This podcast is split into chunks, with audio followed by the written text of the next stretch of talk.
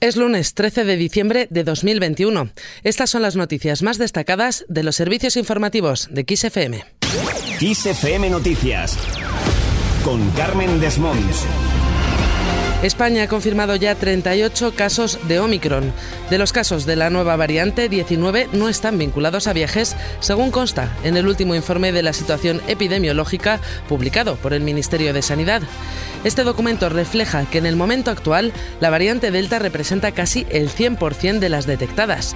En las últimas cuatro semanas las otras variantes no alcanzan el 1% del total. Por otra parte, Baleares pedirá al personal sanitario el pasaporte COVID. Aquellos que no lo tengan tendrán que presentar tres pruebas negativas a la semana, dos de ellas PCR. Cambiamos de asunto. El presidente de la Generalitat, Pere Aragonés, ha señalado que el modelo lingüístico de las escuelas catalanas es un modelo de éxito. Además, Aragonés ha pedido que no se haga partidismo con la escuela catalana.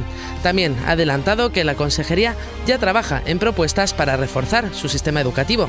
Le escuchamos. Las propuestas que pueden haber encima de la mesa, en las que ya ha estado trabajando está trabajando y seguirá trabajando la Consejería de Educación en Cataluña deben ser una solución permanente, sólida y una solución que permita pues la continuidad y continuada en el tiempo. Por lo tanto, este es el ámbito en el que vamos a trabajar. Lo vamos a hacer desde el consenso político, pero también desde el consenso social y pedagógico.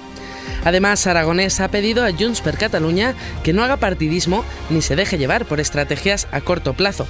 Aragonés responde así a las palabras de la presidenta del Parlamento, Laura Borràs, que ha planteado que el conseller de Educación de la Generalitat, Josep González Cambrai, asuma la dirección de los centros catalanes para blindar el catalán como lengua vehicular.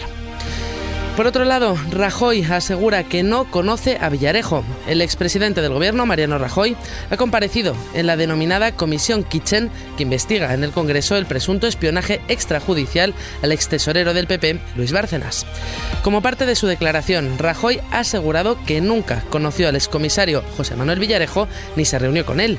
Igualmente, ha negado que, como este aseguró, se mensajease con él para hablar de la operación Kitchen. Ha dicho, jamás en mi vida le he enviado un mensaje. Lo escuchamos. No conozco al señor Villarejo y ni siquiera me consta haberlo visto en sitio alguno.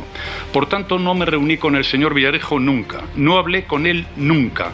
No me consta que me haya mandado ningún mensaje y jamás en mi vida le he contestado a un mensaje. El excomisario ha dicho por su parte que no es creíble que Mariano Rajoy no estuviese tras Kitchen. Villarejo ha asegurado que el expresidente del gobierno está haciendo el papel al que nos tiene acostumbrados. Cambiamos de asunto. El fiscal suizo ha archivado la investigación sobre el rey emérito Juan Carlos I. El cierre de las diligencias supone un levantamiento de la imputación por presunto blanqueo agravado de capitales que pesaba sobre el monarca, así como sobre Corina Larsen. Las reacciones a esta decisión no se han hecho esperar. Así, el portavoz nacional del PP y alcalde de Madrid, José Luis Martínez Almeida, cree que deberían pedir disculpas a Juan Carlos I aquellos que se, se lanzaron a perseguirlo con la intención de, ha dicho, estigmatizar a la monarquía. Desde el PSOE, el portavoz de la Ejecutiva Federal, Felipe Sicilia, considera que es la justicia quien debe pedir las explicaciones pertinentes al rey emérito, como asegura que ya está haciendo. Podemos, por su parte, ha acusado a la monarquía de ser una estructura para cometer corrupción. Así lo ha dicho el portavoz del partido, Pablo Fernández, que ha asegurado que la monarquía es una institución que allana la corrupción y ha criticado que alguien como el rey Juan Carlos I, salpicado por estas ilegalidades, pueda estar en Abu Dhabi sin dar explicaciones. Uy, vengo muerta, Juana. ¿Ha llegado Ramón? Todavía no. Entonces casi me voy arriba. Porque es que estoy agotada. ¿Y no me mires con esa cara? Lo siento, pero no tengo otra.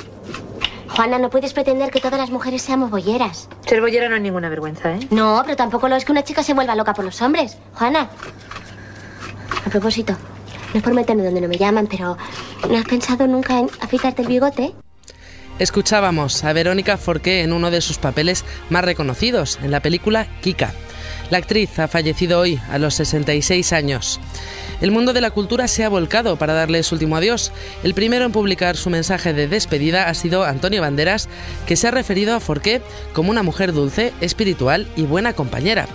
Rosy de Palma ha asegurado que siempre la recordará dulce y maravillosa y Viviana Fernández no ha dudado en manifestar su desolación absoluta y pena.